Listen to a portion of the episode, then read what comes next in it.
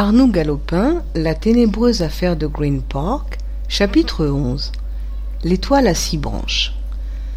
Sans en rien laisser paraître, je dévisageais, tout en ayant l'air de suivre la partie, les joueurs réunis autour de moi, et mon attention fut tout à coup éveillée par un individu à l'allure assez louche qui rôdait près des tables. Cette préoccupation me retint-elle trop? La fortune tourna-t-elle? Toujours est-il que je me mis à perdre. Dès lors, entraîné sur la pente, je perdis ce que je voulus. Tout mon gain y passa, et aussi ce qui me restait de monnaie disponible. Je voulus me retirer de peur d'être tenté d'attaquer ma réserve de banknotes, mais je m'étais sottement engagé au-delà de ce que j'avais devant moi, et je dus donc, bon gré mal gré, avoir recours à mon portefeuille. Je mis la main dans la poche intérieure de mon veston, et soudain j'eus peine à réprimer un cri. Mon portefeuille avait disparu. Je me tâtais, fouillais mes autres poches. Rien. J'étais volé. Cette petite fantaisie me coûtait cinquante livres, mon revenu d'un mois. Il fallait cependant que je fasse figure.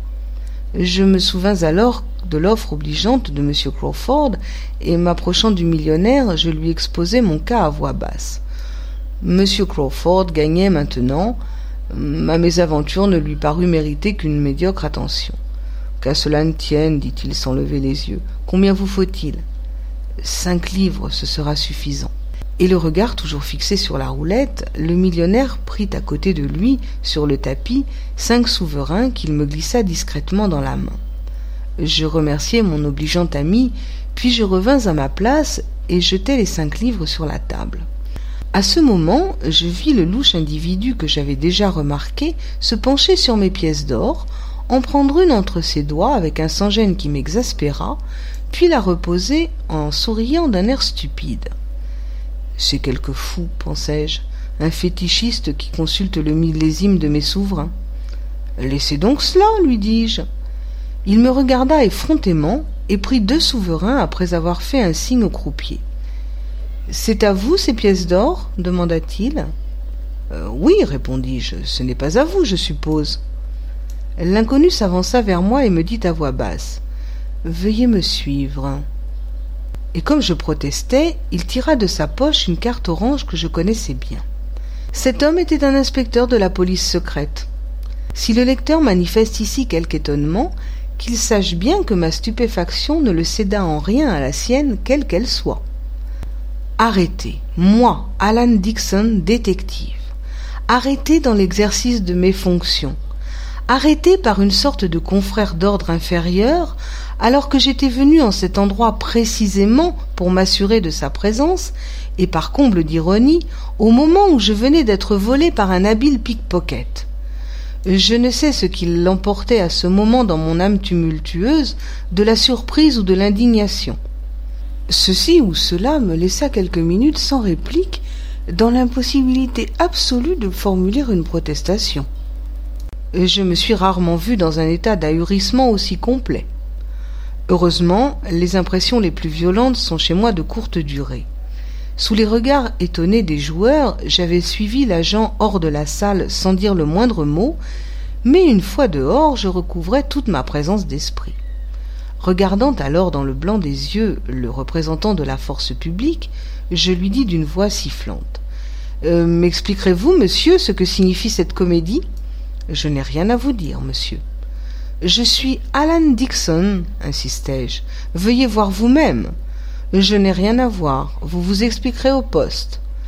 Tous les efforts que je fis pour arracher à cet obscur suppôt de police un semblant d'explication furent absolument inutiles l'agent appela un policeman, et nous montâmes tous trois dans un cab qui partit à vive allure. En dix minutes, nous fûmes rendus au commissariat où le chef de poste, montrant un empressement dont je fus intérieurement très flatté, se trouva aussitôt en disposition de procéder à mon interrogatoire. C'est ici que ma surprise devint de l'ébahissement, mon ébahissement de la stupeur.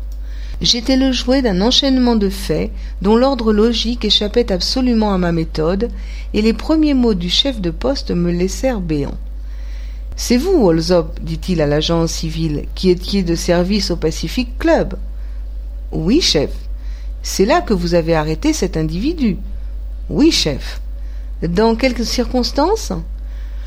J'ai suivi point par point la consigne qui m'avait été donnée. Monsieur jouait à la roulette, ses allures étranges ont attiré mon attention, il avait l'air de se méfier de quelque chose et regardait sans cesse autour de lui. Je l'ai surveillé et pris sur le fait. Que faisait-il? Il venait de jeter sur la table de jeu cinq souverains. La déclaration de l'agent est-elle exacte? demanda le fonctionnaire. Absolument exacte, répondis-je, ne comprenant pas encore de quel délit j'étais accusé. C'est bien, continuez, Alsop. Monsieur avait donc jeté sur la table cinq souverains. J'en vérifiai l'effigie, suivant les instructions que j'avais reçues. Deux étaient tournés du côté face et portaient très nettement l'étoile à six branches à la section du cou de la reine. Je ne savais si je devais m'indigner ou éclater de rire. Le comique d'un homme arrêté d'après ses propres indications était vraiment irrésistible, encore que je fusse victime du quiproquo le plus fantastique. J'essayai de mettre un peu de lumière dans ces ténèbres. C'était vouloir tenter l'impossible. Le chef ne m'écoutait pas, il fouillait dans ses dossiers. De son côté, l'agent qui m'avait arrêté tirait deux souverains de sa poche et les faisait sonner sur le bureau. Voici, dit-il avec un fin sourire, les pièces que j'ai saisies. Le chef examina attentivement les souverains, puis il me les soumit. Vous reconnaissez que vous avez été en possession de ces pièces demanda-t-il. Euh, je ne sais, répondis-je, mais du moment que votre agent l'affirme. Eh bien, ces pièces proviennent tout simplement d'un vol avec effraction, accompagné d'assassinat sur la personne de M. Hugo Chancer de Green Park. Qu'avez-vous à répondre? Euh, Que je n'y comprends absolument rien. Cependant, on pourrait utilement invoquer le témoignage de M. Crawford, le millionnaire, de Broadwest, de qui je tiens ces souverains. Lui seul en indiquerait certainement la provenance, mais je puis d'ores et déjà vous donner mon opinion. Nous n'avons que faire de votre opinion, répondit le chef d'un ton sec. Vous prétendez être le détective Alan Dixon. Cela, oui. Vous persistez à l'affirmer. Je persiste. C'est bien, vous êtes un gaillard audacieux, mais vous ne vous tirerez pas de là facilement. C'est ce que nous verrons. Le policier appuya sur un timbre et deux policemen parurent.